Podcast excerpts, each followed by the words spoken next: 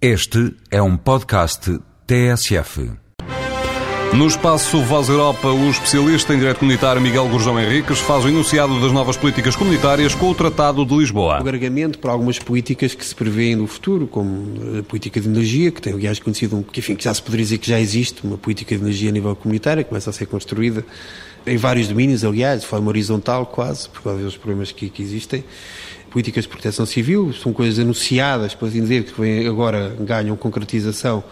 com o Tratado de Lisboa, mas são essencialmente, obviamente, as políticas relativas à, à dimensão externa ou à dimensão das, das pessoas ou, que, que, que, que, ganham um, um, novo,